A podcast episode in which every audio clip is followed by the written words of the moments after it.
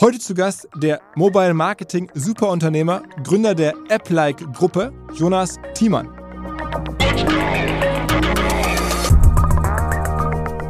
Im Grunde aber kannst du die Top 200 äh, Mobile Gaming Firmen weltweit durchgehen. Ich würde sagen, 80 Prozent sind unsere Geschäftspartner. Einen Prototypen kannst du wahrscheinlich mit 20.000 Euro entwickeln. Es funktioniert halt nur eins von 100. Ja? Also das ist immer noch ein hitgetriebenes Geschäft und du musst halt sehr, sehr viel testen, damit ein gutes Spiel auch dabei rumkommt. Die genaue Ergebnismarge kann ich nicht sagen, aber wir sind deutlich zweistellig hier. Das relevante Geld, würde ich sagen, machen wir in 20 Märkten, wobei über 30 Prozent, teilweise fast 50 Prozent, je nach Company, aus den USA kommen. Dann haben wir so 5 bis 10 Prozent Deutschland und der Rest ist dann ähm, verteilt.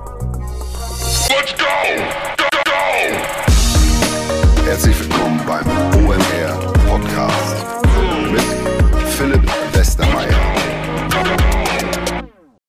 Wer sich fragt, was nach About You möglicherweise die zweiterfolgreichste Corporate-Gründung der letzten Jahre in Deutschland, vielleicht sogar in Europa sein könnte oder eine der erfolgreichsten, für den habe ich hier heute eine Antwort. Es könnte nämlich App-like sein. Nicht von Otto, sondern aus dem Hause Bertelsmann. Nicht eine Milliarde oder etwas mehr wert wie About You aktuell, sondern 500 Millionen, letzte Finanzierungsrunde, aber echt krasse Zahlen. Ich habe von Insidern gehört, der Jonas hat es nicht ganz bestätigt im Podcast, so 15, 20 Millionen Ergebnis würden die mittlerweile machen. Das Ganze ist Bertelsmann Bootstrap, den Gründern gehören jeweils 10%, also ähnliche Dimension wie den About You-Gründern ähm, gehört haben. Mittlerweile gehören zur Apple-Gruppe vier Teilbereiche und generell ist es überhaupt nicht leicht zu verstehen, wie Mobile Marketing generell funktioniert, wie da Geld verdient wird. Da spielen Games und Casual Games auf Handys eine ganz große Rolle.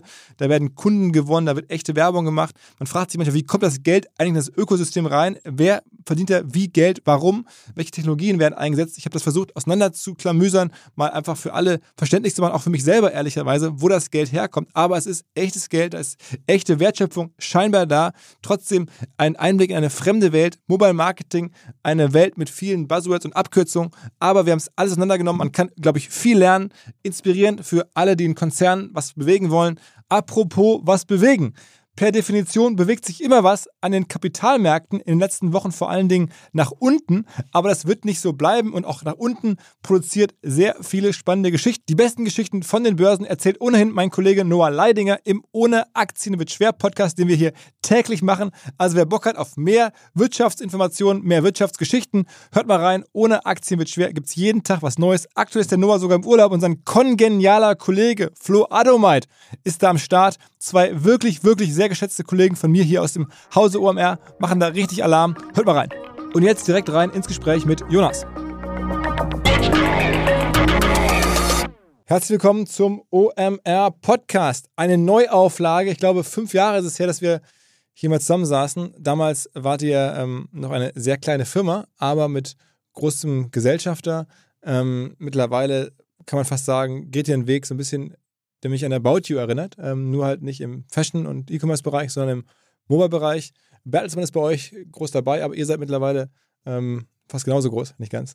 Ähm, die Firma heißt App-like. Dazu gehören vier verschiedene Teilbereiche, müssen wir gleich drüber sprechen. Und du bist einer der Gründer. Moin, Jonas Thiemann. Hi Philipp, cool hier zu sein. Ja, sag mal, also du bist noch gar nicht so alt eigentlich, ne? Wie alt bist du jetzt? Äh, 31. 31. Und machst das schon seit jetzt fünf, sechs Jahren so? Ja, ich habe heute gerade nachgeguckt, äh, im August sind es acht Jahre. Acht Jahre? Und hast angefangen als Praktikant bei Gruner, und ja. Genau, ich habe ein Praktik Praktikum gemacht bei Gruner mit Anfang 20. Da hatten wir gerade unsere erste gebootstrappte Firma gegen die Wand gefahren und äh, habe da dann mal relativ schnell gemerkt, äh, auf der Investorenseite zu arbeiten. Äh, hat mich nicht lange erfüllt. Ich wollte unbedingt wieder was gründen und habe dann Gruner und Ja und Bertelsmann als Gesellschafter geworden für äh, die Applike-Gruppe. Und aber äh, also damals war Applike noch keine Gruppe, es war klein. Mhm. Jetzt macht ihr äh, gerade letzter Stand irgendwie über 100 Millionen Umsatz im letzten Jahr. Äh, das stimmt, ja. Und dieses Jahr werden es dann 200 Millionen oder? Äh, das ist das Ambitionsniveau ungefähr, ja, ohne zu viel zu verraten, aber ja. Okay, wow. Ähm, wie ist die Reise dahin gewesen? Also ihr habt am Anfang, was das Geschäftsmodell vom Anfang, was ich noch erinnere aus dem damaligen Gespräch, war so ein bisschen so eine ähm, Mobile Advertising Arbitrage Genau, vielleicht Apple-Gruppe heute, also wie wir uns inzwischen nennen, das dürfen wir, glaube ich, auch führender Company Builder in der App Economy. Was heißt das? Wir bauen ein Ökosystem aus äh, App und Games, ähm, AdTech und Martech-Firmen im Mobile-Bereich mit dem Ziel, dass wir die komplette Wertschöpfungsstufe abdecken wollen, die du brauchst, um ein Mobile Game oder eine Mobile App erfolgreich äh, zu skalieren. Das klingt jetzt sehr strategisch, vielleicht ein bisschen konkreter. Ähm, sagen wir, du spielst ein Spiel, zum Beispiel das Spiel Cat Escape von unserer Tochterfirma Sunday. Das ist ein sogenanntes Hyper-Casual Game, also ein Spiel, das man relativ schnell nach fünf bis sieben Sekunden versteht. Ähm, spielen 60 Prozent der Menschen äh, weltweit mindestens einmal die Woche so eine Art von Spiel. Das Spiel muss Geld verdienen, das funktioniert sehr oft über In-App-Werbung. Diese In-App-Werbung wird von unserer Tochterfirma äh, Edjo angezeigt ähm, eins der am schnellst wachsenden ähm, Mobile Ad Firmen und äh, Ad Networks. Mhm. Ähm, dann braucht jedes Mobile Game Reichweite. Ja? Dort haben wir ein Tool gebaut die letzten Jahre, das wir gerade in eine eigene Firma ausgegründet haben, die Firma Just Track. Das ist einen, eine Martech-Lösung, ein Dashboard, über das du automatisiert Mobile User Acquisition betreiben kannst, also über alle relevanten Marketingkanäle, mhm. Google, Facebook und andere äh, Ad Networks ähm, ROI-Analyse, Creative Automation und mhm. äh, viele andere Dinge. Und äh, am Ende das erste Geschäft, was du gerade erwähnt hast, äh, ist die Firma ähm, Just Dice, die heute Just Dice heißt. Ähm, das ist inzwischen der Weltmarktführer im Bereich Loyalty-Apps für Mobile Games. Dort betreiben wir Loyalty-Plattformen, die es äh, Mobile Gamern erlauben, neue Mobile Games zu entdecken und für die Spielzeit äh, belohnt zu werden mit Coins, die sie einlösen können für verschiedene Arten von äh, E-Commerce oder äh, PayPal-Voucher. Und ja. ist das auch nach wie vor die größte Firma in dem ganzen Universum? Ähm, inzwischen ist es nicht mehr die größte Firma. Nein. Und welches ist die größte? Ähm, Edjo hat äh, vor einigen Monaten äh, Just Dice im Umsatz äh, überholt. Und Edjo, ist, das ist die, die Vermarktungsfirma? Genau, die Vermarktungsfirma.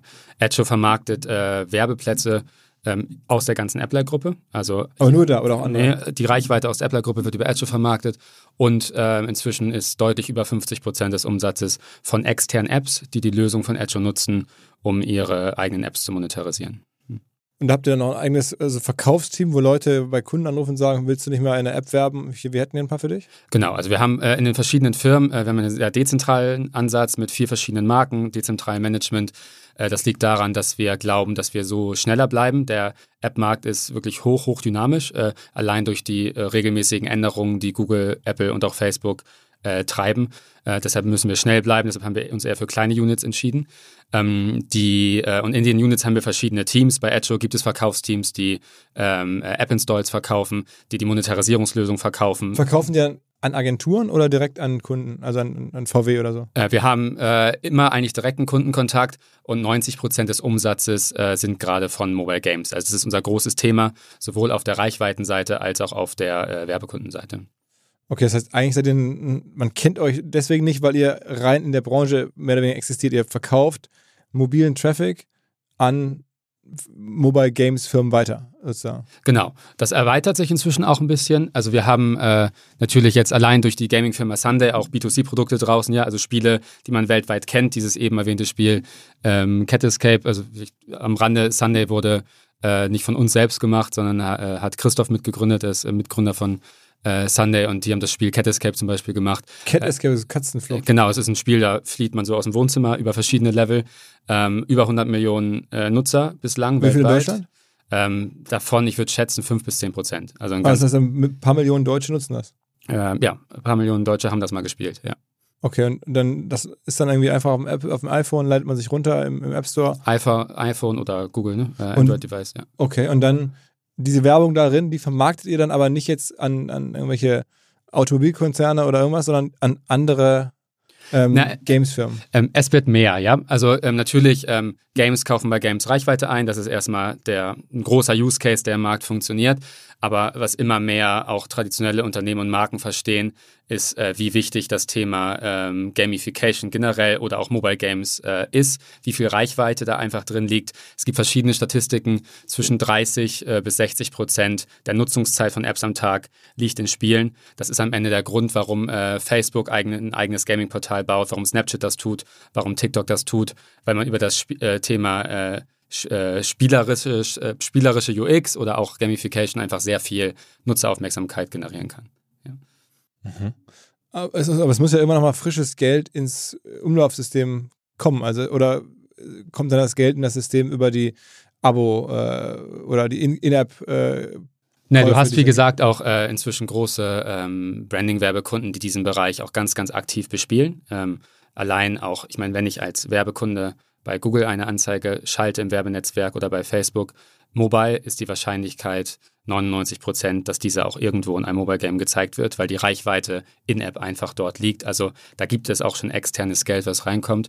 Ähm, und daneben gibt es natürlich auch Spiele, die neben Werbung über In-App-Käufe Geld verdienen. Okay, aber das heißt, ihr seid eigentlich nur der Teil des Ökosystems, der das in sich verbindet und jetzt nicht viel an irgendwelche externen äh, Firmen verkauft oder Abos generiert oder Aktuell sowas. nicht direkt, äh, sondern das funktioniert dann über Dritte. Also äh, Facebook und Google ähm, zeigen auch Werbeanzeigen in unseren Produkten an und da sind auch solche Werbeanzeigen äh, mit drin. Aktuell, wir sind jetzt eine Firma, äh, aktuell 140 Leute, bis Ende des Jahres wollen wir auf über äh, 200. Ähm, aktuell machen wir keine direkte Vermarktung an äh, Brandwerbekunden, aber es kann sich ändern. Mhm. Okay. Ähm, was war sozusagen der große Durchbruch für euch? Also gibt es irgendein Spiel, mit dem ihr gewachsen seid? Also es sind jetzt schon krasse Zahlen. Also jetzt 100 Millionen Umsatz äh, ist jetzt ja mal nicht so eben. Äh, was hat euch da so, also war irgendwie ein Market-Momentum da für euch oder was hat euch in den letzten, ja dann sieben, acht Jahren so entwickelt? Ja, also man muss das so schrittweise sehen, ja. Also ähm, diese Überschrift Company Builder äh, in der App Economy, das ist kein Selbstzweck. Wir wollen jetzt nicht 20 Companies gründen, sondern es ist so ein evolutionäres Vorgehen gewesen. Und die erste Firma, ähm, Just Dice, diese Loyalty-Apps für Mobile Gamer, das war zu dem Zeitpunkt, an dem wir es gemacht haben, äh, äh, verdiene äh, Geld oder Prämien beim Spielen, war das so äh, Dreams Come True Moment. Also in dem Jahr, in dem wir das gelauncht haben, das war, glaube ich, 2016, wenn ich mich nicht ganz irre, ähm, war das sowohl in Deutschland auch als weltweit ein Riesenthema. Ja? Ähm, die äh, Apps heißen nicht Just Die, sondern die aktuell größte Apps hat den Namen äh, Cash 'em All, also ein sehr gamifizierter Name wieder. Aber ähm, da, die haben in diesen Apps waren schon weltweit über 250 Millionen Menschen, die das genutzt haben. Ja. Mhm. Also die haben das halt genutzt, heißt, die haben diese App ähm, benutzt und da irgendwas gemacht, um sich woanders was zu verdienen. Genau, also es ist äh, äh, wie ein äh, normales äh, Offline-Loyalty-Programm. Ich bekomme irgendwo Punkte dafür, dass ich was einkaufe. Hier bekomme ich Punkte dafür, dass ich Spiele spiele. Also es funktioniert ziemlich ähnlich, eben nur auf die äh, digitale Welt übertragen. Und was für Punkte sind das dann in anderen Spielen? Äh, virtuelle Punkte in unserer eigenen Welt, die dann eingelöst werden können gegen äh, Gutscheine, Voucher, verschiedene Prämien. Was für Prämien am Ende zahlt ihr das aus? PayPal, Amazon, äh, About You Gutscheine. Also es gibt. Äh, okay. Das heißt, jemand bekommt von euch Geld, wenn er äh, bekommt von euch einen Amazon oder About You Gutschein, wenn er irgendwo ein Spiel spielt, von, mit dem ihr einen Deal habt. Genau, so ist das. Ja. Das ist das, äh, war das Just Dice Geschäft oder ist das Just Dice Geschäft äh, immer noch. Ähm, äh, das, das, zweite Geschäft war dann die Firma Edjo. Wir haben dann gemerkt, ähm, wie viel Geld man verdienen kann mit In-App-Reichweite, wenn man das schlau macht und haben gesagt, lass uns selber auch In-App-Reichweite äh, noch stärker vermarkten, nicht nur von uns intern, sondern auch in externen Apps. Deshalb haben wir die Firma Edjo gegründet. Äh, die ist jetzt über die letzten Jahre ähm, stark gewachsen und wie gesagt jetzt größer als äh, als Just Dice. Die Firma Sunday, also Mobile Games, kam vor zwei Jahren dann hinzu. Haben wir gesagt, das ist das letzte Element, was eigentlich fehlt. Äh, wir haben äh, Vermarktung und Technologie, aber selber Reichweite und Content. Äh, das macht uns als äh, Unternehmen komplett. Deshalb haben wir mit Christoph gemeinsam die Firma Sunday gegründet. Und die Firma Just Track ist jetzt gerade neu ähm, Nummer vier, ein Tool, was wir sowieso intern nutzen, äh, das wir auf Lizenzbasis extern anbieten wollen. Und warum hat sowas bei Kuna und Jahr angefangen? Ich meine, ich weiß, es waren andere Zeiten, ich habe ja selber eine Beziehung zu der Firma ja. oder auch zu Bertelsmann, aber heute würde man das jetzt ja nicht vermuten, dass, ähm, also bei About You und bei Otto, da sieht man ja schon auch die Logik, dass es irgendwie um Fashion und um E-Commerce auch geht. Ähm, wie, wie, warum, warum Gruner und Ja und Bertelsmann als, als, als Hauptanker? Ja, vielleicht so eine Mischung aus Ambition und Naivität, ja. ich war damals der Praktikant im MA-Bereich ähm, und äh, habe so geschaut, was macht denn Sinn? Also nicht nur für Gruner und Ja, sondern auch für Bertelsmann und habe dadurch so die Investmentlogik ganz gut, glaube ich, verstanden. Und man hätte jetzt sagen können, wir machen jetzt wirklich nur äh, neue Formate bei RTL oder neue Zeitschriften oder Online-Portale bei Gruner und Ja und so weiter im Bertelsmann-Bereich, äh, neue E-Bücher bei Penguin Random House. Und wir haben halt gesagt, die größte als strategischer Investor für Bertelsmann die größte Medienkategorie am stärksten wachsen, sowohl in Nutzerzahlen, Zeit pro Tag, Umsatz, jedes KPI die letzten Jahre, äh, ist der App-Markt. Und da gibt es nicht viel. Ähm, und wir, unser Pitch war damals, äh, das ist jetzt erstmal das erste Vehikel, ja, mit dieser Firma Just Dice, um dort reinzugehen. Aber die Idee kann deutlich größer werden, dass wir äh, eine Media Company äh, äh für die App Economy bauen. Und genau das haben wir dann die nächsten Jahre auch gemacht. Und haben die euch irgendwie ähm, unterstützt im Sinne von Reichweiten? Äh, also am Ende haben die ja gar nichts getan. Also ich erkenne jetzt keinen so direkten äh, Bezug zu den Kerngeschäften dort. Naja, sicherlich Geld, also als ein Investor. Ne? Also wir haben am Anfang schon noch Geld gebraucht. Äh, die Firmen waren seit dem ersten Launch des ersten Produkts von Just Dice profitabel. So. Aber trotzdem, äh, für Wachstum braucht man auch mal Geld und Vorfinanzierung. Also das war schon Thema. Und dann äh, gibt es, äh, wir haben keine äh, starken inhaltlichen Synergien bis jetzt gehoben. Jetzt machen wir so viel, dass man mal wieder neu drüber nachdenken kann, gibt es da nicht was? Aber das war nicht so richtig das Thema, sondern für uns war es ein guter Gesellschafter, der uns langfristig mit betreuen kann, der sagt, ich möchte Media Companies bauen. Ja? Und äh, für Bertelsmann war das, glaube ich, ein sehr schlaues strategisches Investment. Ja, ja ich meine, wenn man es so hört, dann war es für dich. Die Frage ist, äh, ich habe ich dir ja schon mal außerhalb des Podcasts gestellt, irgendwie, wie oft denkst du, hätte ich das mal lieber komplett mit einem VC irgendwie gebaut und dann wäre es jetzt irgendwie, die Bewertung, die im Raum steht, irgendwie gab ja noch eine Finanzierungsrunde, Bertelsmann intern, da war die Rede von 500 Millionen, also halbe Milliarde Bewertung und ja. 100 Millionen in eure Firmengruppe reinbekommen ja. von Bertelsmann, aber das ist kein externer daran beteiligt gewesen, bewusst nicht. Ähm, wenn es im VC gemacht hättest, dann wäre es vielleicht für dich persönlich noch lukrativer? Also wir gehen mit dieser Frage im Grunde seit acht Jahren um. Ähm, erstens, ich weiß nicht, ob das so ist, weil ich weiß nicht, ob ein VC uns wirklich in diesen Phasen das Geld gegeben hätte. Also ich glaube, äh, Bertelsmann als Investor hat da schon, weil die, der Vorteil war, die kannten halt persönlich auch äh, Carlo, mein Mitgründer und mich. Ähm, die äh, dadurch war ein bisschen auch, glaube ich, Vertrauensvorschuss einfach da. Ja, mhm. ich weiß nicht, ob wir dafür am äh, Geld gekriegt hätten. Das ist so, das ist eine sehr hypothetische Frage.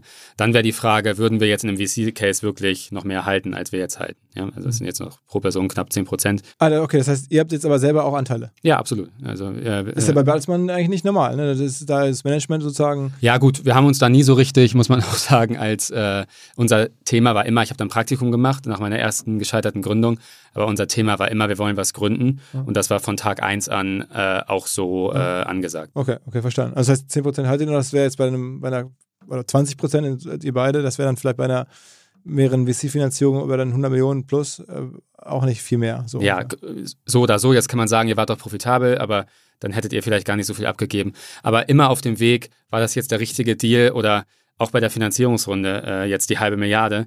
Die äh, Glückwunschnachricht, die, die, ich am häufigsten gekriegt habe, ist, ich hätte gedacht, ihr seid mehr wert. Okay. Also wir haben jetzt. Und das Aber es ist ja auch keine Verprobung. Also ist, habt, ihr habt jetzt, oder habt ihr richtig gepitcht, hättet ihr gesagt, okay, wer Bertelsmann macht es nicht, sondern das macht dann irgendwie, weiß ich nicht, äh, Tiger oder Coatu oder diese ganzen aggressiven. Nee, also wir haben jetzt mit dem, äh, warum wir das Geld vielleicht eingesammelt haben, warum wir gesagt haben, wir machen das, trotz hoher Profitabilität. Wir wollen jetzt mit der Gruppe ähm, in doch sehr große Märkte rein. Wir kommen ja eher aus so einem Nischenthema, ne, mit diesen Loyalty-Apps für Games und jetzt mit dem Bereich In-App-Video-Werbung und auch mit dem Bereich Mobile Games Publishing bei Sunday. Das sind Riesenmärkte. Damit können wir wirklich potenziell jeden App-Nutzer der Welt erreichen.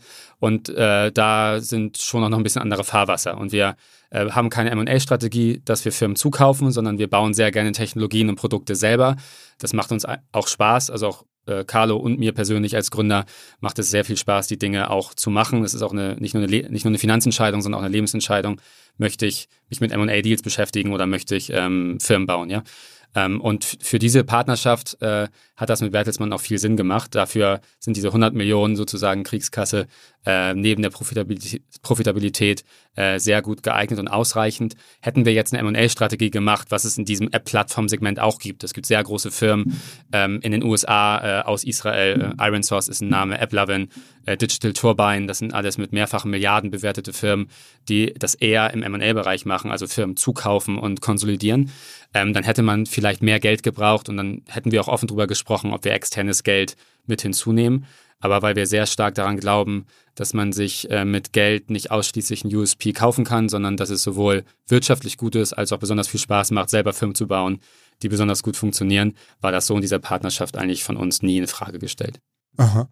Und in welchen Ländern seid ihr, also wo kommt das Geld her? Also, wir machen Umsatz in über 100 Märkten. Ähm, das ist im App-Markt relativ schnell, weil sobald ich ein Mobile Game launche, tue ich das in der Regel in allen Ländern. Das sind ein paar Klicks im Google Play Store, äh, Google Play Store oder im App Store und ich bin weltweit aktiv. Dann ist natürlich die Frage, wie groß wird das in welchem Land? Das muss ich ganz aktiv über, über Marketing betreiben. Dafür haben wir diese Firma Just Track, um weltweit äh, in über 100 Ländern auch Nutzer akquirieren zu können. Ähm, das relevante Geld, würde ich sagen, machen wir in 20 Märkten, wobei äh, über 30 Prozent, äh, teilweise fast 50 Prozent, je nach Company, aus den USA kommen. Dann haben wir so 5 bis 10 Prozent Deutschland und der Rest ist dann ähm, verteilt. Aber die Firma sitzt komplett in Hamburg. Die Firma sitzt komplett in Hamburg. Wir haben gerade äh, eine erste Tochterfirma in Indien im Games-Bereich gegründet, um dort vor Ort auch äh, Spiele zu sourcen.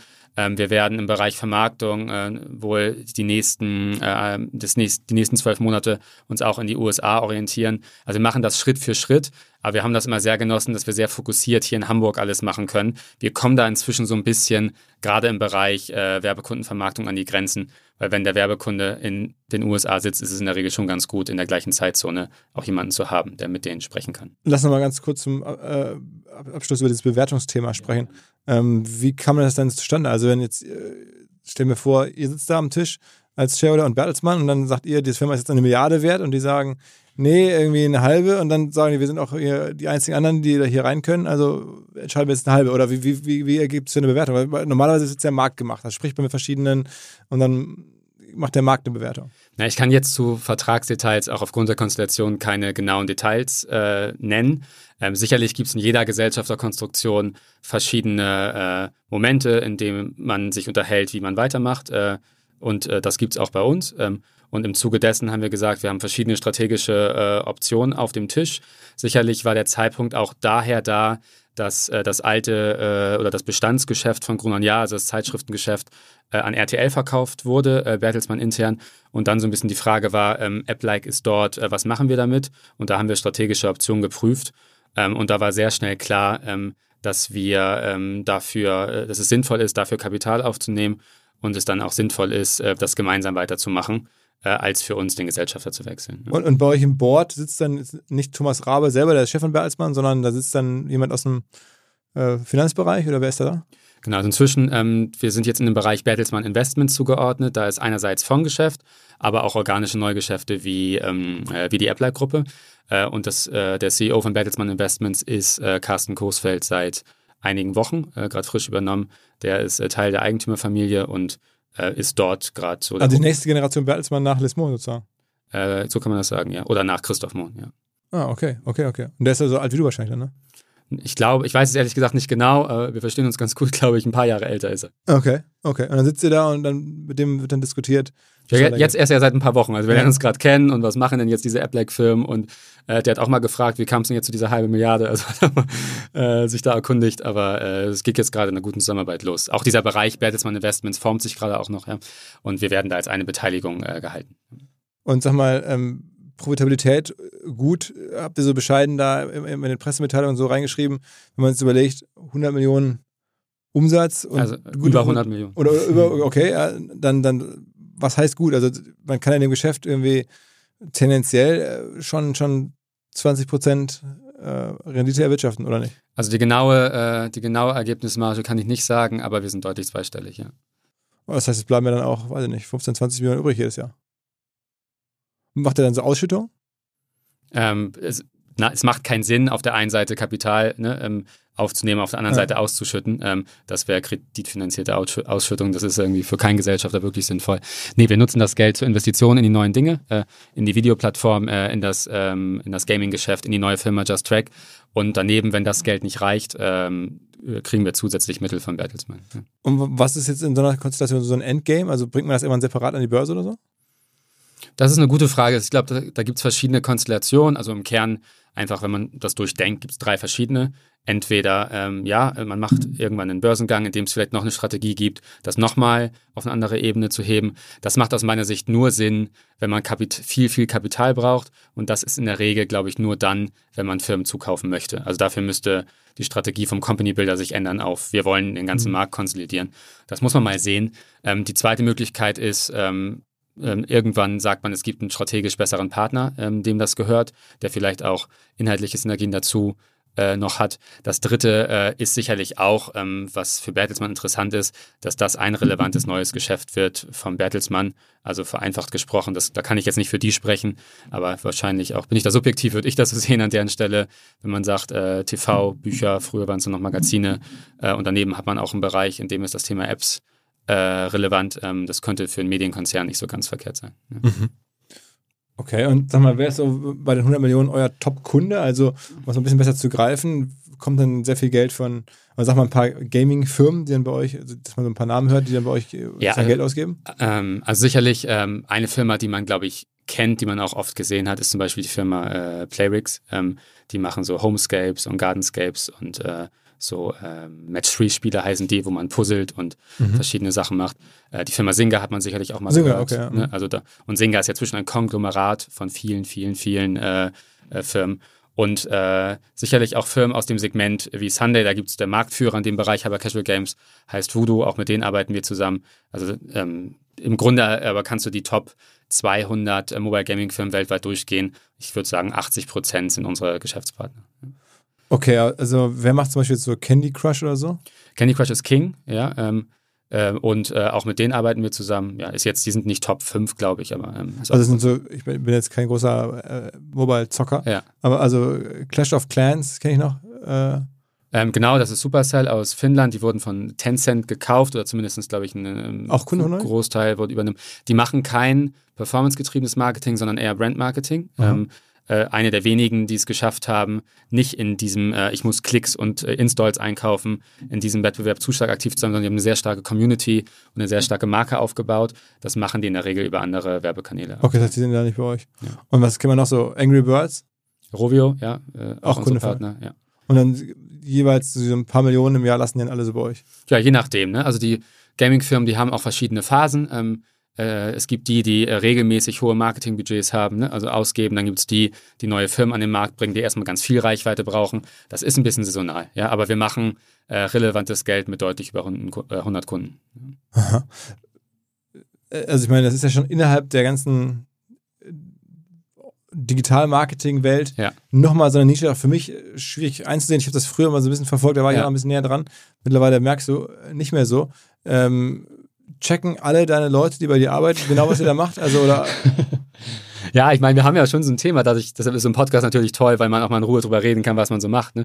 Ähm, du kannst das nicht wie bei einem äh, äh, Delivery-Startup sagen, wir wollen ähm, ein Meal äh, an jeden Menschen in Deutschland liefern oder so. Ne? Da gibt es ganz, bei uns ist das. 10 Minuten meinst du jetzt, Gorillas. Ja, ja, zum Beispiel. Ja. ja. Aber ähm, äh, bei uns ist es in jeder Firma anders. Also Sunday will äh, jeden Menschen der Welt unterhalten und Edge will eine Werbeanzeige an jeden Menschen weltweit anzeigen und so weiter. Also da gibt es verschiedene ähm, kleine Nordsterne in dem Segment. Ich glaube aber schon, dass unser Onboarding ganz gut ist, ähm, weil die Leute auch verstehen, deshalb funktioniert bei uns dieser Company-Builder-Ansatz auch, der, äh, ich meine, drei von vier Firmen sind profitabel ähm, der ähm, in vielen Segmenten nicht funktioniert, weil die Firma sich, äh, weil die Firmen sich gegenseitig brauchen. Also Sunday würde nicht so erfolgreich sein, äh, mhm. wenn die Monetarisierung durch Edge nicht da wäre. Edge wäre nicht so erfolgreich, wenn nicht auch viel Reichweite von Just Dice und Sunday da wäre. Äh, Just Track äh, wäre nicht da und so weiter. Ne? Also es ist sehr miteinander vernetzt und äh, dadurch müssen die Leute das auch äh, schon einigermaßen verstehen. Und wer ist man, sagen wir mal, bei eurem Investor, da, ich kenne so ein paar Leute, ich würde mich jetzt wundern, wenn die das alle so genau durchdringen können. Ja, ich würde sagen, auch eine große Stärke in der Partnerschaft liegt daran, dass man uns zutraut, äh, was wir da tun. Ja. Hast gemerkt, jetzt habe ich auch einen Konzern als Gesellschafter. Also ein bisschen kann ich das auch. Ja, ja sehr, sehr, sehr, sehr clever. Ähm, wer sind denn so eure größten Wettbewerber? Also gibt es so irgendwelche Firmen, die ein ähnliches Modell fahren, die man so kennt? Also wir sind äh, die Einzigen, die diesen Bilderansatz machen, auch mit der Überzeugung, man kann sich äh, mit Geld auch nicht jeden Wert zukaufen. Ähm, es gibt aber doch, äh, eben habe ich schon ein, zwei Namen genannt, äh, die Firma AppLovin, die ist aus Amerika, die war zwischenzeitlich mit über 40 Milliarden bewertet. Die haben auch einen starken AdTech-Stack für In-App-Videowerbung und denen gehören äh, Gaming-Firmen.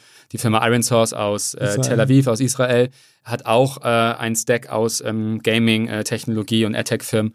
Und äh, es gibt noch eine Firma Digital Turbine, äh, ich glaube, die sind auch Amerikaner, die sind auch in dem Segment, aber alle haben eine MA-Strategie, also sehr, sehr viel Kapital aufgenommen, um Firmen zusammenzukaufen. So integriert wie bei uns äh, gibt es das nicht. Aber wir sind natürlich in den gleichen Märkten wie diese Player aktiv. Ja. Und ist das für dich irgendwie so ein Altersthema? Wächst man dann raus oder muss man selber viel zocken? Also bist du selber so viel, sagen wir mal, sehr Nein, aktiv also, in, dieser, in, dieser, Welt? Ähm, also mir macht das inzwischen Spaß. Also ich spiele die Spiele auch tatsächlich, die natürlich wir bauen und äh, gib das auch mal meiner Mutter, spiel mal und sag mir mal, äh, wie du das findest, das in jedem Fall. Ähm, aber äh, ich war nie so der super convinced Gamer, sondern ich fand immer eher so dieses Puzzle zu lösen, die Challenge interessant. Wie schaffen wir es hier von Hamburg aus eine Firma aufzubauen, die weltweit im Grunde fast jeden Menschen erreichen kann? Wie können wir dafür Content nutzen, Technologie? Wie können wir Partnerschaften machen?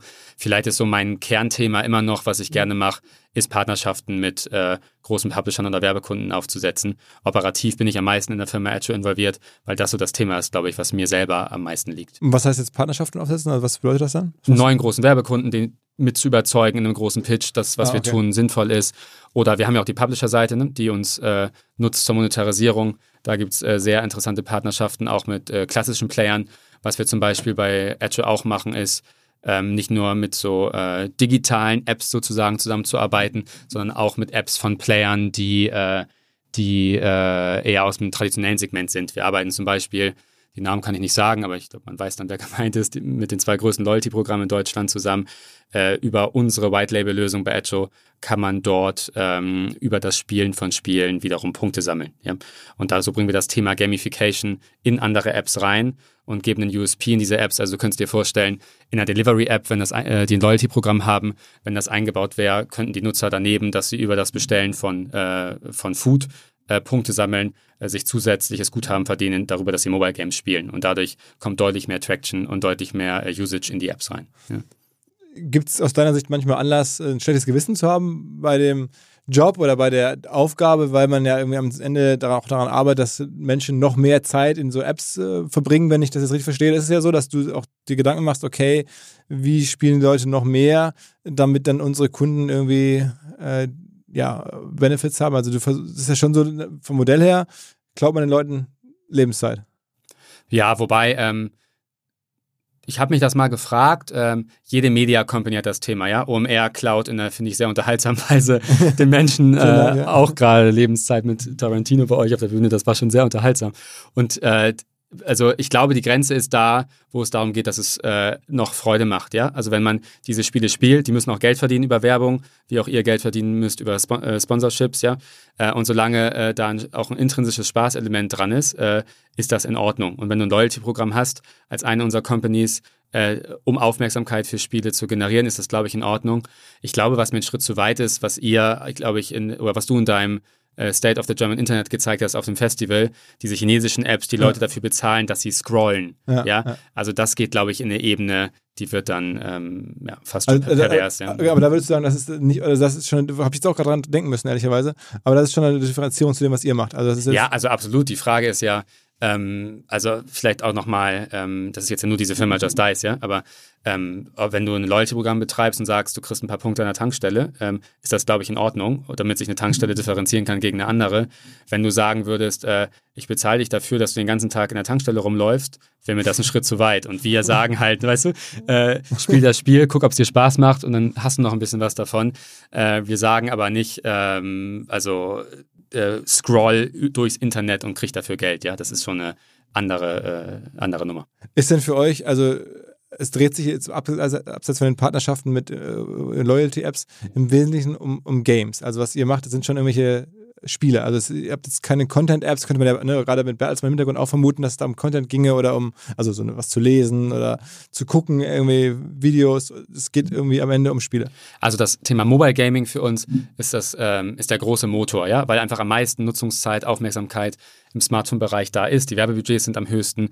Das ist so das große Vehikel, um äh, auch Reichweite aufzubauen und ein gutes Maß an Monetarisierung zu schaffen. Wir sind inzwischen aber so groß, dass man äh, auch in andere Segmente äh, überlegen könnte, reinzugehen. Ähm, das muss man Schritt für Schritt immer angucken. Macht das jetzt Sinn? Sind wir dafür Best Owner oder nicht? Ja. Aber sicherlich ähm, gibt es auch immer mehr und mehr Partner ähm, aus dem Nicht-Gaming-Bereich, für die eine Zusammenarbeit mit einem unserer Firmen sinnvoll sein kann. Was kostet das, ein neues Spiel rauszubringen? Das erzählt, ihr macht ein eigenes Spiel, das jetzt sozusagen weltweit dann jeder spielen soll. Also wir reden ja von Milliarden von Menschen, also insofern jetzt schon irgendwie so ein bisschen so großes Ziel. Was kostet ein Spiel herzustellen? Also das äh, in diesem Bereich Hyper Casual Games sind die Produktionskosten nicht so riesig hoch. Ähm, also, das Problem ist, du musst also äh, einen Prototypen kannst du wahrscheinlich mit 20.000 Euro entwickeln, so ähm, an Entwicklungszeit äh, oder sogar noch weniger, je nachdem auch dann, wo die Entwickler sitzen. Ähm, wir arbeiten dort weltweit mit Studios zusammen, die auch Prototypen zuliefern. Es funktioniert halt nur eins von 100. Ja? Also das ist immer noch ein hitgetriebenes Geschäft und du musst halt sehr, sehr viel testen, ähm, damit äh, ein gutes Spiel auch dabei rumkommt. Also die Kosten kommen eher dadurch äh, dass man viel testen muss und nicht durch das einzelne Spiel. Aber so ein Spiel selber zu bauen, was dann Milliarden von Menschen oder Millionen von Menschen spielen, kostet nur dann, weiß ich nicht, 20.000 Euro plus dann Verfeinerung, sagen wir mal 100.000 Euro oder so. Ja, und ich meine, deshalb machen es auch so viele. Ja? Es gibt weltweit, ähm, äh, die Firma Unity ist vielleicht noch ein Name, ähm, ist bekannt. Das ist eine sehr, sehr weltweit führende Gaming-Engine, auch im Bereich Mobile Games ähm, äh, sehr, sehr wichtig und ist ähm, Unity zu installieren, sich das ein bisschen beizubringen und einen Spieleprototypen zu bauen, ist nicht so unheimlich schwierig. Ja, also das kann man relativ schnell lernen, vielleicht vergleichbar mit einer DJ-Software oder so. Ja, mhm. ähm, und äh, Sunday entwickelt selber Spiele, aber arbeitet eben auch als Publisher für diese ganzen externen Leute. Das sind teilweise Einzelpersonen, zwei Freunde, die Spiele entwickeln, um denen dann zu helfen, wenn sie was Gutes gebaut haben, das auch weltweit zu einem Hit zu machen ab wann ist denn ein Spiel für euch also vermarktbar? Ich denke also bei uns Podcasts, ne, da sage ich immer, wenn du ein paar tausend Hörer hast, dann können wir mal über eine Vermarktung nachdenken.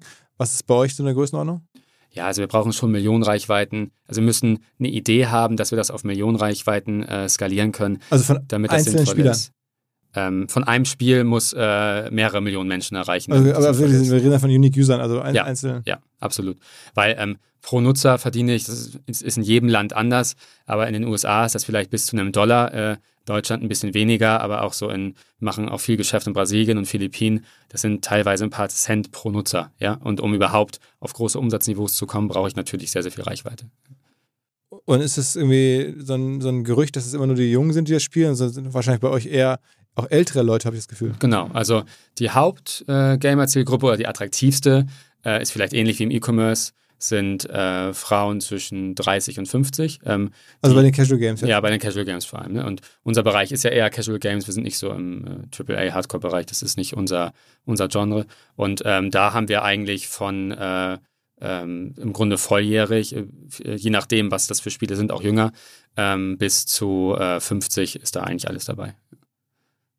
Okay, aber das heißt, Kids eigentlich gar nicht. Also so unter 18 wenig. Nee, also wir, ähm, das Spiel, äh, Google macht ein Rating. Ich kann dir ehrlich gesagt gar nicht sagen, welches Spiel welches Rating hat. Ich glaube, Cat Escape ist äh, harmlos. Ähm, das könnte auch ein 14-Jähriger spielen als Unterhal äh, Unterhaltungsprodukt. Das Rating, das stimmen wir mit den äh, App Stores ab, mit Google und Apple und halten uns dran. Okay, was heißt irgendwie am Ende ist eure, eure Zielgruppe älter, als man so denkt. Ne? Also, Absolut, deutlich älter. Ja. Also das heißt, die Firma ist wahrscheinlich vom Also vielleicht nochmal, um dir ein Gewicht zu geben, vielleicht mit äh, 18- bis 25-Jährigen machen wir unter 20 Prozent des Umsatzes. Das heißt, euer, euer, euer Team, eure Firma ist jünger als die Zielgruppe eigentlich. Das heißt, ihr macht da, machen junge Leute, machen da Spiele. Also ich stelle mir jetzt so vor, bei dir Ja. arbeiten irgendwelche 26-jährigen Leute, die sich dann ausdenken, wie sich irgendwie eine 46-jährige Frau irgendwie in, in Indien vielleicht amüsieren könnte. Ja, also es ist schon so. Also Carlos äh, Eltern, die sind äh, jetzt, ich glaube, die gehen an die 70, ja. Die, äh, die haben das, äh, die Spiele teilweise mehrfach durchgespielt. Und nicht nur, weil sie das toll finden für ihren Sohn, sondern weil sie ja irgendwann äh, angefangen haben, dass ihnen das auch Spaß macht.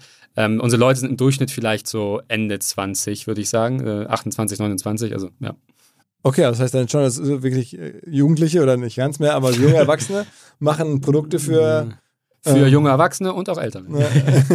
okay. Und so ein Spiel durchzuspielen ist dann komplex? Also ist man dann tagelang beschäftigt oder, oder wochenlang? Na, das sind eher äh, nebenbei Unterhaltungsprodukte, ja. Also das macht man vielleicht 15, 15 Minuten am Tag nebenbei an der Bushaltestelle hier, um einen kleinen Unterhaltungsmoment zu haben. Äh, das sind keine äh, Sachen, also pro Spiel jetzt, sondern spielt man vielleicht mehrere Spiele. Äh, wir haben jetzt keine Produkte, die man irgendwie stundenlang pro Tag spielt. Okay, okay. Ähm, was sind, sagen wir mal, es gibt schon wahrscheinlich so glo global große Unterschiede, in dem, was ein Nutzer wert ist. Also deutsche Spieler sind viel mehr wert als Nutzer in den USA oder in Indien. Ja, USA ist der äh, mit wertvollste Markt, vielleicht ist Australien noch ein bisschen mehr. Warum, warum ist das so? Ähm, ja, die Werbebudgets sind sehr hoch. Äh, die Leute, ähm, die für Werbung Geld ausgeben, sorgen für hohe TKPs. Dadurch verdiene ich mit dem Nutzer viel Geld und dadurch sind die Marketingbudgets auch hoch. Ja. Also das heißt, amerikanische Nutzer sind wünschenswerter als deutsche. Nein, das kann ich jetzt so nicht sagen. Ja gut, aber sind mehr wert. Ja, aber da, das sind, also je nach, äh, äh, da sind auch keine großen Unterschiede. Ja, da reden wir über 10, 20 Prozent, auch je nachdem. Es ist ungefähr wie der Big Mac Index. Ja, also der Big Mac Index, der zeigt, was kostet ein Big Mac weltweit in, in jedem Markt. Ungefähr so kannst du dir anschauen, äh, wie viel Geld du mit dem Nutzer in den Mobile Gaming Märkten verdienst. Ja. Und es ist schwer, ist, Leute zu bekommen hier in Hamburg, die da jetzt helfen können. Äh, für bei uns in der Firma Ja, mitarbeiten. genau, für die Gruppe, ja. Ja, also wir haben inzwischen ähm, über 50, wahrscheinlich sogar mehr, über 60 Prozent der Leute nicht aus Hamburg, nicht aus Deutschland, also Mitarbeiter aus über 50 Ländern. Aber die kommen dann her und wohnen dann auch hier oder, Ja, oder also- remote? Ähm, die meisten arbeiten bei uns im Büro, ähm, haben flexible Policy, ähm, drei Tage Büro, zwei Remote. und äh, die meisten sind bei uns ähm, im Büro vor Ort und äh, ziehen dann für uns hierher. Und wir haben äh, sicherlich noch sehr viele Leute aus Deutschland, die es cool finden, bei uns an diesen Technologien mitzuarbeiten, weil es eben schon noch ein Geschäft ist, was wir dort ähm, machen. Das ist eben schon eine ziemlich große Skala, auch an Reichweite und Nutzer. Und dafür, dafür wäre jetzt äh, mein Co-Founder vielleicht Carlo besser geeignet, als ich darüber zu reden, der eher bei uns Produkt und Technologie macht. Aber was dort an äh, äh, Tech-Stack und Infrastruktur und auch an, äh, an Datenmenge verarbeiten werden muss, ist auch schon technologisch eine Herausforderung, die es, glaube ich, nicht so oft gibt, zumindest in Hamburg, ähm, als die attraktiv ist. Ja. Und wenn ihr da jetzt aber irgendwie mal, also es gibt so eine Keyman-Clause, wenn ihr weg seid, dann hat die Firma auf jeden Fall ein Problem. Oder es ist jetzt also sehr, sehr, sehr spezifisches Wissen, was man da haben muss. Ja, aber ich meine, wir sind jetzt bis Ende des Jahres über 200 Leute und das sind jetzt ja nicht nur Junioren, die anfangen, sondern auch äh, Experten, Führungskräfte, ähm, auch Geschäftsführer der Tochterfirmen, die in den einzelnen Bereichen auch Dinge aufbauen. Aber sicherlich ist es auch schön, sich ein Stück weit unabdingbar in der Firma zu fühlen und das Gefühl zu haben, ich kann noch einen Beitrag leisten. Vielleicht so dieses Gesamtthema zu verstehen, zusammenzuhalten, da hat man sicherlich schon noch einen Mehrwert, aber wir sind jetzt inzwischen deutlich zu groß, dass das alles, dass man das alles selber machen kann. Wie lange muss ich denn sozusagen Spiele spielen, um was bei, sagen wir jetzt mal, About You zu bekommen, wenn ich jetzt bei Tarek da irgendwie äh, 10, 15 Euro Gutschein ja. haben will? Ähm, was müsste ich also in eurem, in eurem System dann irgendwo so leisten dafür? Also in der Firma Just Dice vielleicht ähm, müsste ich jetzt nachgucken, schwer zu sagen. Aber es ist lange, ja. Also wenn so ein Mobile Game ein paar Dollar vielleicht äh, maximal in Deutschland für eine Installation zahlt, wir davon einen Teil an Prämien ausschütten an die Nutzer, ähm, dann muss der, muss der Spieler schon ein paar Spiele spielen für ein paar hundert Minuten, um, äh, um dann einen 5 oder 10 Euro Gutschein zu kriegen. Also es geht schon eher um kleinere Beträge in diesem Geschäft. Ja. Oh wow, okay. Also das heißt, das ist nicht mal so eben, wir geben jetzt ja bei, bei uns bei OMR Reviews, geben wir ja. äh, weiß nicht, 50 Euro Gutschein für eine Softwarebewertung ja, ja. oder sowas. Ähm, ja, B2B sind die Lifetime Values höher. Ne? Ja, ja, es, es, es, heißt wirklich, wenn ich da jetzt bei About You einen Gutschein haben will, mit von, sagen wir mal, 10 Euro oder mhm. sowas, dann muss ich schon stundenlang das Spiele spielen. Das ist nicht mehr so eben erfüllt. Ja, aber es ist auch nicht verwunderlich. Ich meine, das ist ja auch äh, irgendwie erstmal kostenfrei. Ne? Also, und äh, äh, sicherlich ist auch ein Geschäftsmodell der Spiele dann dahinter, dass sie Geld verdienen müssen. Ähm, aber ähm, die Nutzer geben ja erstmal per se kein Geld aus. Dadurch musst du natürlich länger spielen, um sowas zu bekommen, als wenn du irgendwo anders äh, Geld ausgeben würdest. Sehen viele ähm, so Investoren oder Menschen in der Welt, was ihr da macht? Ich meine, es gibt doch so die ganzen VCs, die alle so den Traffic im Netz beobachten. Wo ist, auf welchen äh, Plattformen läuft gerade viel? Da kriegt ihr wahrscheinlich wahnsinnig viel auch inbound von irgendwelchen Investoren aus weiß, USA, Arabien, die irgendwie beobachten, dass ihr da äh, Traktion habt und ja. euch dann anschreiben. Ja, also letztes Jahr oder die letzten zwei Jahre waren die, sahen die Kapitalmärkte ja noch deutlich besser aus, als es Wollte jetzt sagen, so ist. Da, ne? Haben wahrscheinlich Leute angeklopft, hör zu, jetzt hier Finanzierungsrunde mit uns, gibt eine Milliardenbewertung und sowas. Genau, also so realistisch für im letzten Jahr drei LinkedIn-Nachrichten pro Woche, würde ich sagen. Ähm, von das sind nicht nur jetzt reine Investoren gewesen, das sind teilweise Strategen oder Private Equity oder dann auch einfach nur MA-Berater. Also die haben dann ja noch selber kein Geld. Ne, und die haben alle gesehen im Hintergrund oder gemessen, was da passiert. Ja, inzwischen in den Märkten, in denen wir sind, also die haben dann ja auch Researcher da sitzen, die sich bestimmte Sachen angucken oder die machen ein Investment in eine Mobile Gaming Firma oder eine Tech Firma, die uns dann kennen und weiterempfehlen. Also in diesem Segment sind wir schon ziemlich bekannt mit diesen einzelnen Firmen. Ähm, jetzt in Deutschland ein Endkunde äh, kennt unsere Firmennamen, glaube ich, jetzt nicht, weil das eben sehr viel B2B-Geschäft ist. Ähm, aber so in dieser Szene ähm, gibt es auch schon nicht so viele Geschichten, die so gewachsen sind die letzten Jahre. Ja. Okay, das heißt, die haben euch schon angeschrieben und da auch schon mit ordentlichen Be Bewertungen gelockt wahrscheinlich, oder? Ja, also äh, wir hätten sicherlich auch noch eine höhere Bewertung äh, kriegen können. Also ihr weißt sozusagen, ja. mal dieses Unicorn-Thema, ihr seid auch Unicorn-Kandidat eigentlich. Ja, das war mal, ähm, also wenn man anfängt als Gründer, ist das immer so ein Ziel gewesen, das mal zu schaffen. Das tun ja nicht so viele. Und ich glaube wirklich, wir sind auf dem besten Weg dahin. Am Ende ist Bewertung ja auch nicht nur eine Frage, wo dein Geschäft steht und was deine Zukunftsidee ist, sondern wie auch der gesamte Markt aussieht. Wir haben jetzt letztes Jahr, wie gesagt, eine halbe Milliarde Bewertung oder dieses Jahr announced eine halbe Milliarde Bewertung ähm, bekommen. Und ähm, jetzt schauen wir mal weiter, wie es die nächsten Jahre geht. Und das, ich, ich versuche mal kurz, ob ich alles sauber verstanden habe. Ja. Ihr macht also das Tracking. Ja. Dann macht ihr diese Loyalty-Seite. Mhm. Dann macht ihr eigene Spiele. Mhm. Und das vierte war, ihr macht Vermarktung. Werbevermarktung, ja. Also das sind die vier Units. Richtig, ja. Und kommen da jetzt dann demnächst die Unit 5 und 6 und 7? Also nicht als Selbstzweck, sondern dann, äh, wenn wir an den Punkt kommen, dass wir sagen, da gibt es noch ein Element, ähm, das macht synergetisch Sinn. Ich halte das für ziemlich wahrscheinlich. Ähm, ich habe mal gehört, äh, dass du den Leuten in Bewerbungsgesprächen erzählst, UMR will jedes Jahr zwei neue Geschäftsmodelle austesten. Das ist schon länger her, aber ja. ja, ja. Und äh, so ein bisschen vielleicht nicht ganz so, aber denken wir auch drüber nach. Also, dass wir gucken, in einem bestimmten Bereich entsteht ein Seitenprodukt oder was Ergänzendes, ähm, was Sinn macht. So ist Just Track entstanden. Das wurde von äh, Just Dice und Sunday als Technologie genutzt, um Reichweite aufzubauen. Haben wir gesagt, das funktioniert so gut für die. Daraus, daraus können wir auch eine eigene Company machen. Und so würden wir weiter vorgeben. Also innerhalb der nächsten zwei Jahre halte ich es für relativ wahrscheinlich, dass ein oder zwei dazukommen, aber nicht mehr. Okay. Aber um es nochmal einmal ganz klar zu sagen, äh, man muss unterscheiden bei euch zwischen dem, was App-like ist und, und als man ist Investor. Also ich kann jetzt bei dir nicht mal schnell noch irgendwie ein Abo bekommen oder wenn ich jetzt irgendwie, weil nicht mein RTL empfange. Nee, also irgendwie ein Ja-Abo hat mir seit äh, sechs Jahren keiner mehr angeboten und RTL Plus kriege ich auch nicht umsonst. Also, das, funktioniert. Also es ist schon, schon separat. Du bist dann da irgendwie, weiß ich nicht, viermal im Jahr zum Board-Meeting, dann geht genau, das los. So ungefähr funktioniert das, ja. Also es ist eine ganz normale Shareholder- und äh, äh Venture-Beziehung. Ja. Aber ich meine, ähm, also ich habe einen alten Bekannten aus der Zeit, Anne Wolter, Leute bei Statista, schöne Grüße, wenn er zuhört. Wird er wahrscheinlich, weil er mega stolz, glaube ich, jetzt auf das, was ihr habt, euch auch mit irgendwie groß gemacht, als er noch bei Guna war, ne? Genau, also Arne war damals Chief Digital Officer und war derjenige als Praktikant, äh, äh der, äh, als ich das gepitcht habe, der gesagt hat, könnte vielleicht funktionieren. Also das äh, ist sein Riesenbeitrag und hat in der Phase auch, was zwischendurch Finanzierung angeht, geholfen. Inzwischen ist er ja nun nicht mehr da. Äh, zum, zum, zum Lohn ist er jetzt bei, muss er jetzt bei Statista sein, darf er bei Statista sein. ja, ja, vielleicht, äh, wir haben von ihm sicherlich viel gelernt. Vielleicht hat er bei uns auch ein, zwei Sachen gelernt. Und wir machen mit Statista tatsächlich auch eine Kooperation. Äh, äh mit, äh, mit der Firma Edjo. Wir bringen zweimal im Jahr einen Mobile Gaming Index raus mit Daten von äh, Statista zum Mobile Gaming Markt und mit Daten von Edjo aus unserem Werbenetzwerk zu Entwicklung im Mobile Gaming Markt. Von daher ist der Kontakt noch nicht ganz Aber eigentlich ist, ist auch dann derjenige, Arne, derjenige, der Jetzt ist ja bei den Fonds auch immer. Also da gibt es ja auch irgendwie Investoren, die dann auf einmal ihre ganze Karriere durch die Decke geht, weil sie einmal oder ein Riesending getroffen haben und damit dann halt für ihren Fonds den super Return geschafft haben. Das ist doch das, was jetzt eigentlich da gelungen ist. Ihr habt irgendwie, es ist, aus einem, aus einem Praktikantenteam in, in, in einer Firma, ist jetzt auf einmal eine eigenständige Firma herangewachsen mit 100 Millionen Umsatz. Das ist ja sehr unwahrscheinlich. Das ist ja schon echt eine, eine Monsterleistung. Also sowohl von euch als auch von dem Konzern, das zu ermöglichen. Ähm, es, aber da gibt es jetzt keinen Champion. Also das wäre Arne gewesen, aber der ist noch nicht mehr, mehr da eigentlich, ne? Ja, also er hat, wie gesagt, er hat einen riesen Beitrag geleistet und auf dem Weg auch immer wieder andere Leute. Ne? Also in verschiedenen Runden ähm, gab es dann auch, äh, oder in verschiedenen Themen gab es auch wieder andere Menschen, die mit beigetragen haben. Aber wenn du mich nach dem Ideen-Champion fragst, der es angeschoben hat, dann ist der Name in jedem Fall richtig. Ja.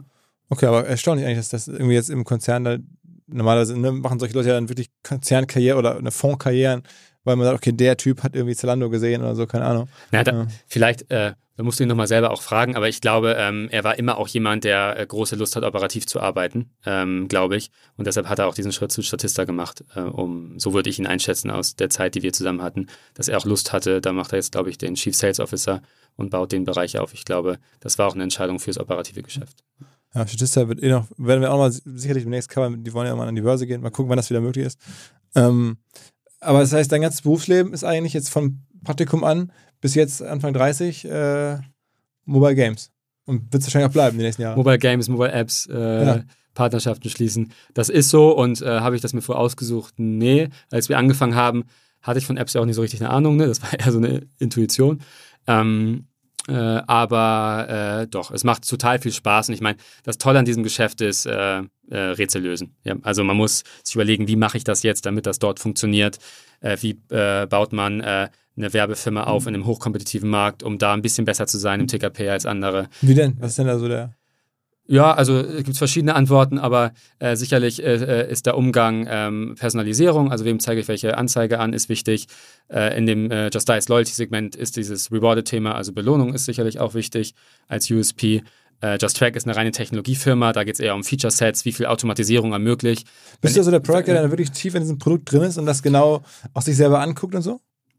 Ähm, ich, mir ist das wichtig, das jede Woche zu sehen. Carlo ist der, der die Produktvision treibt bei uns. Ja? Also ich stehe, wenn du sagst, wir sind im Grunde eine AdTech-Firma, ich bin eher die Ad und äh, Carlo ist eher der Tech-Teil. Ja. Okay. Ähm, äh, ist trotzdem für mich, weil es also, wenn man jetzt das nicht ganz so kennt, dann ja das zumindest weiß ich noch, dass es sehr, sehr kompetitiv ist. Es klingt, als wenn ihr jetzt so eine neue grüne Wiese gefunden hättet, aber es ist ja nicht so. Also sagen wir mal so, äh, Gorillas hat deutlich weniger Wettbewerb am Anfang wahrscheinlich gehabt als bei euch. Das klingt jetzt nach einem innovativen Modell, das ist ja, auch innovativ, aber es ist vor allen Dingen, glaube ich, was man verstehen muss, zumindest nach meiner Wahrnehmung, ist es ein Execution-Modell, weil es gibt schon ganz viele Anbieter weltweit, die da durchaus sind. Also ah, nee, der, der, nee? nee, also äh, ich würde eher sagen, Gorilla ist das Execution-Modell, weil der USP ist da nicht so hoch, ja. Also da brauchst du ganz viel Kapital und dann hast du relativ schnell auch Wettbewerber, vielleicht so ein bisschen wie im frühen, in den frühen Jahren beim E-Commerce, wo es dann irgendwann relativ einfach war, den nächsten Shop aufzusetzen.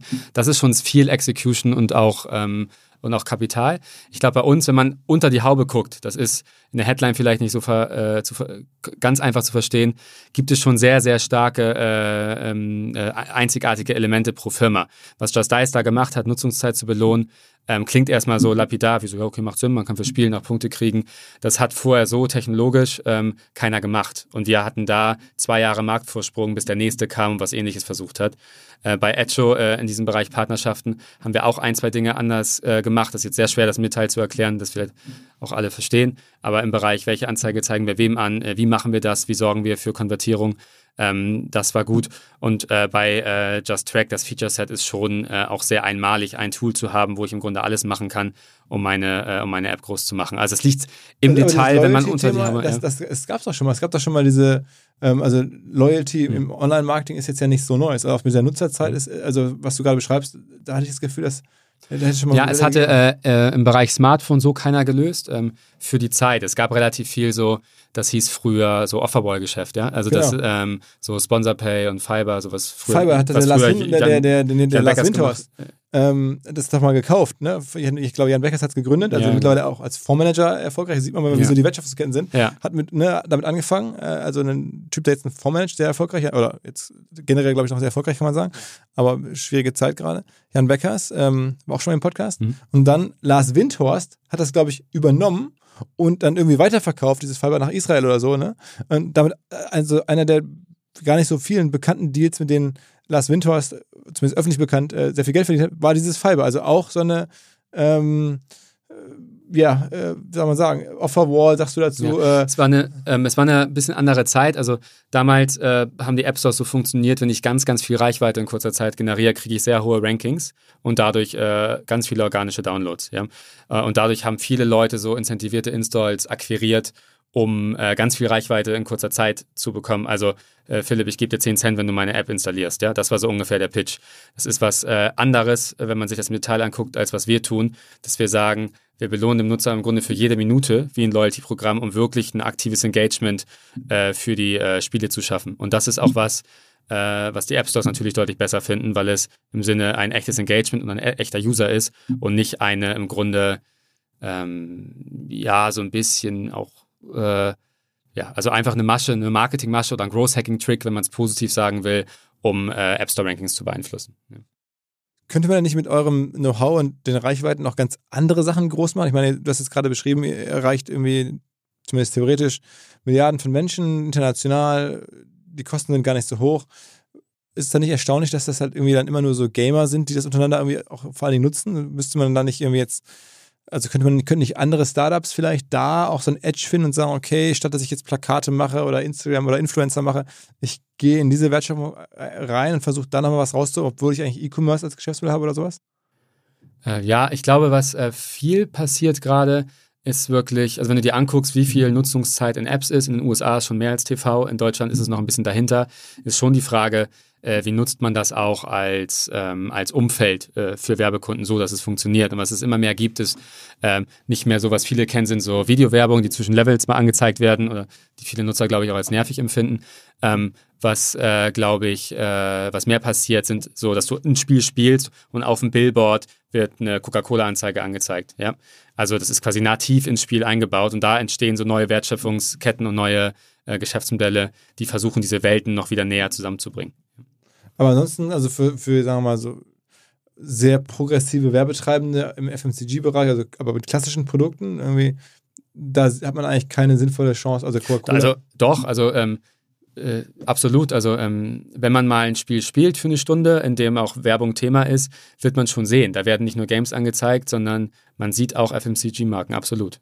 Okay, okay. Weil am Ende, da wo die Reichweite ist. Ähm, Ja, deswegen meine ich, also, dass du auch gerade beschrieben hast, 90 Prozent ist eures Ja. Volumens sind halt natürlich andere Games. Dann denkt man, okay, das ist Ja, das ist für uns natürlich, ähm, jetzt wir sind eine Firma mit 200 Leuten, so ein bisschen auch ein Fokusthema. Ne? Also äh, wo findet man die Skala und wo findet man den ersten großen Hebel und wie lange kann ich den wachsen?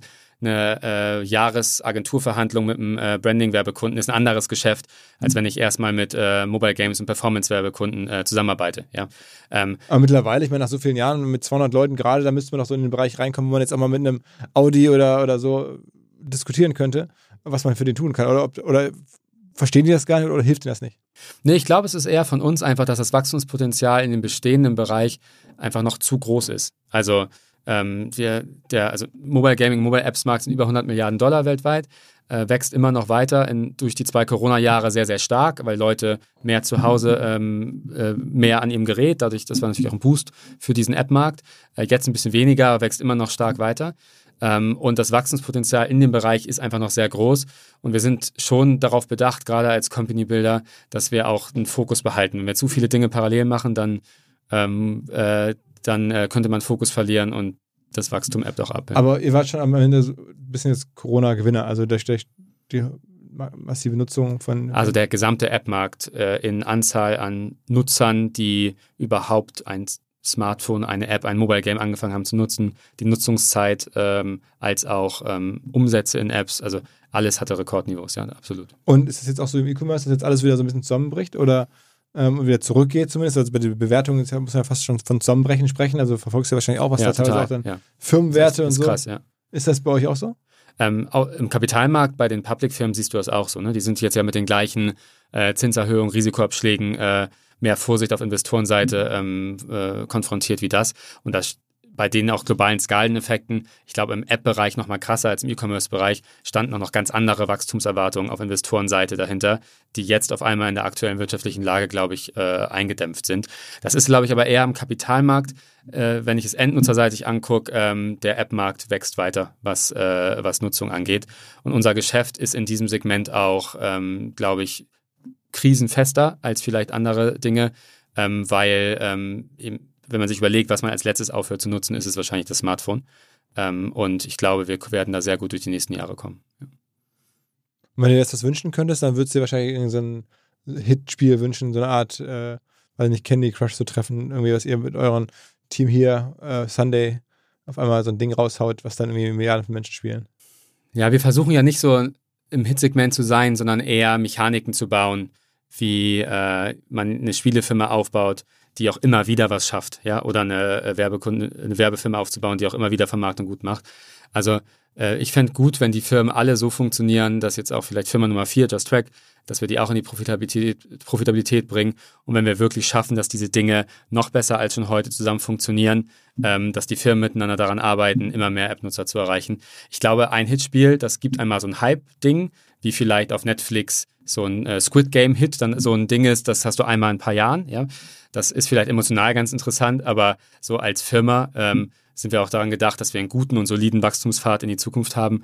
Ähm, und da ist mir eher wichtig, dass die Gesamtmaschine gut ans Laufen kommt und nicht, dass wir einen Mega-Hit haben. Was ist denn sozusagen eine Mechanik, die immer funktioniert oder eine Mechanik, auf die man immer gut zurückgreifen kann, wenn man so ein Spiel baut? Also beschreibt man irgendwie, ist es dann immer irgendwas auszuweichen oder irgendwas zu schießen Ja. oder was ist so? Also auch, auch da im Detail wird jetzt Christoph, der Geschäftsführer und Mitgründer von Sunday, wahrscheinlich besser. Aber ähm, äh, gerade, ich glaube, so Puzzle-Mechaniken sind sehr einfach. Also ich muss irgendwas schieben äh, und machen. Ähm, ähm, dann das Thema äh, Ausweichen, äh, Rotieren. Also sind so ganz kleine Mechaniken, die dann in verschiedensten Spielformen im wahrsten Sinne des Wortes immer wieder äh, versucht werden. Ja, Also eigentlich schon immer das gleiche Prinzip, nur in etwas anderem Look dann. Ja, aber, Also das alte Tetris, was ich noch so kenne, irgendwie aus meiner Amiga 500 ja gutes Zeit, Beispiel, ja. ähm, oder so, kommt dann in anderer Form und Farbe wieder. Mit einem anderen Ansatz, mit einer anderen Idee. Das ist jetzt bei ähm, Netflix-Serien auch nicht anders, ne? Dass da eine Grundidee äh, von einem Story-Ansatz äh, vielleicht auch wieder aufgenommen wird und dann wird was geändert, so dass es auch nochmal. Äh, Also das ist ja so beim, beim, Hollywood sagt man Ja. doch so, irgendwie, wie, wie heißt das Grundkonzept von jedem Hollywood-Film? Boy meets Girl. ja, genau. Ja, okay, ja, das ist natürlich jetzt schon sehr, sehr, sehr. Und bei uns ist äh, Sch- äh, Schieb-Puzzleteil, ja, aber das ist, äh, es macht, ich meine, der, Mensch funktioniert, glaube ich, auch schon so, oder unsere Psychologie oder was Spaß macht, ist, äh, da werden auch schon immer wieder ähnliche Dinge funktionieren. Ja, also ähm, sicherlich hast du vielleicht, um bei OMR zu bleiben, so einen Tarantino, der mal richtig ausschweift und eine ganz neue Kategorie schafft. Aber oft sind auch Dinge, die äh, jetzt Spaß machen, auch noch Dinge, die in zehn Jahren, glaube ich, Spaß machen. Krass. Also, ähm, ich habe auf jeden Fall jetzt sehr, sehr besseren Blick darauf, was ihr da macht, irgendwie hier in Hamburg. Das ist ja wirklich mittlerweile, muss man sagen, einer der Top- Digitalunternehmen hier in Hamburg, auch von der Bewertung her, nehmen wir es mal, ne, als, als Maßstab, ähm, ist das einfachste. Ähm, dann spielt ihr da auf jeden Fall jetzt hier für die Stadt schon in der, in der ersten Liga. Mittelstand, ja. Ja, ich meine, About You ist an der Börse jetzt, glaube ich, auch seit neuestem auch nur noch, jetzt im Rahmen der ganzen Abwertung, nur noch, glaube ich, 1,1 Milliarden wert. Ja. Das heißt, ihr seid ein halbes About You. Ähm, die Story kennt man noch dank Tarek und auch, ist ja auch ein super Erfolg. Äh, viel besser eure. Ähm und es ist auch Fashion, ja. Also Fashion versteht jeder. Ich kaufe äh, Online-Kleidung bei uns. Merkt man jetzt und auch. auch Deutscher. Bringt mich schon auch gut ins Schwitzen, um das gut zu erklären, was wir, äh, was wir da machen.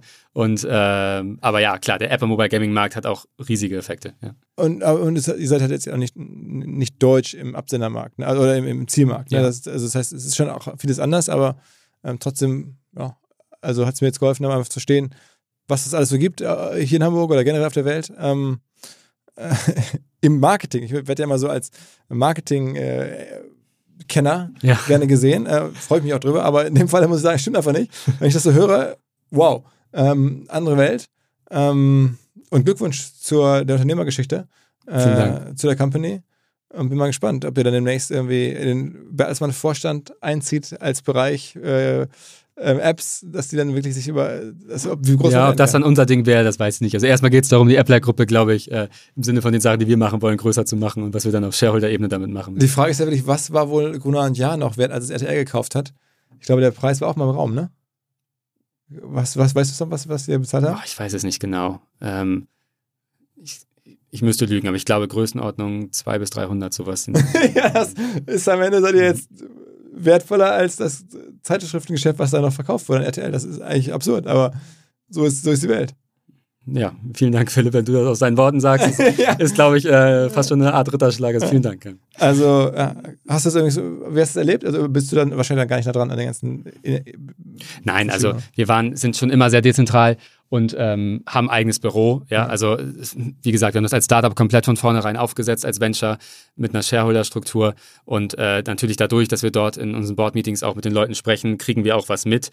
Aber ähm, äh, wir sind dann gar nicht involviert. Ja, wir sind also da wirklich standalone am freien Markt unterwegs. Krass, trotzdem, also Glückwunsch, ähm, achtet auf Jonas Thiemann und dein, dein, dein, dein Co-Gründer heißt äh, Carlo Zielinski, ne? Korrekt, ja. Also schon, schon äh, ja, sehr, sehr gute Geschichte. Vielen Dank. Ähm, vielen Dank fürs Rumkommen. Ja, bis bald. Alles ciao. klar. Ciao, ciao. Dieser Podcast wird produziert von Podstars bei OMR.